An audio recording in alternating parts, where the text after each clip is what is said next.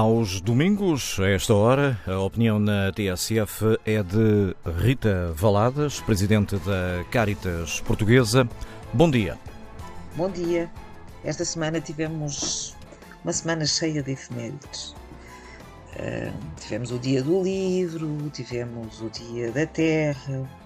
Amanhã teremos o Dia da Liberdade. Na fronteira leste da Europa vive-se uma guerra que atenta contra a liberdade. Mais a oeste, por aqui, celebra-se então amanhã o Dia da Liberdade. Entre uma fronteira e outra, liberdade é uma palavra que se usa a propósito e a despropósito de tudo e de nada. Se olharmos para as notícias, todas defendem uma liberdade contra outras liberdades. Liberdade é a justificação para tudo e muitas vezes para atentar contra ela.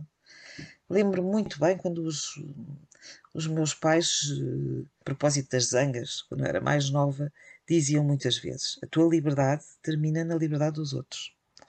Infelizmente, a noção dessa fronteira sempre foi difícil de medir e não há solidariedade que resolva isso. Falamos de liberdade essencialmente quando as evidências da, da sua falta, das ocorrências, são óbvias. E sempre que isso acontece, a responsabilidade e a justiça são comumente associadas. A relação que existe entre liberdade e responsabilidade moral é uma, é uma relação de complementaridade, pressupondo a existência de atores que estão ligados entre si. Não é uma evidência isolada. Quase todas as crises têm a privação da liberdade como alarme.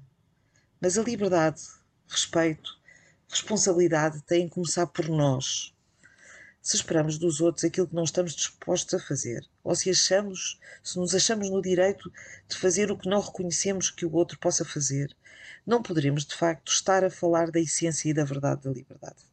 A leste, a guerra pela libertação justifica que se destrua um país, casa a casa, cidade a cidade, teatro a teatro, enfim, confinando as pessoas que, obrigadas a fugir, vivem um pesadelo de uma vida completamente indigna, sem condições, aliás, em condições subhumanas.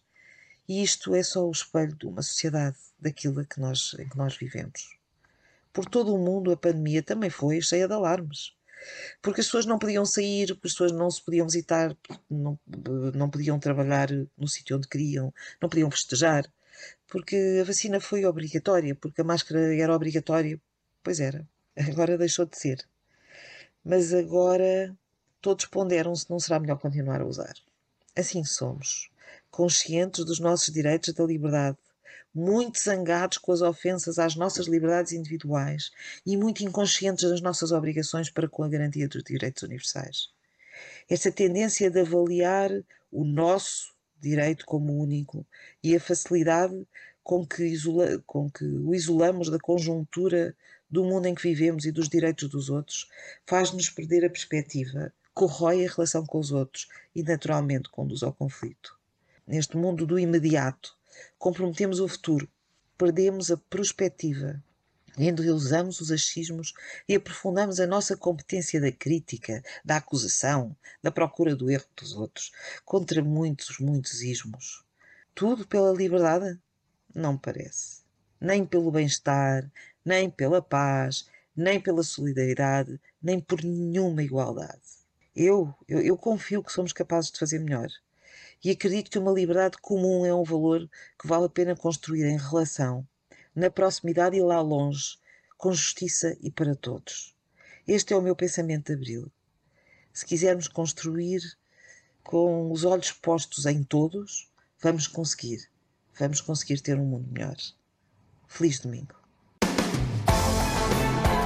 A opinião de Rita Valadas na manhã TSF.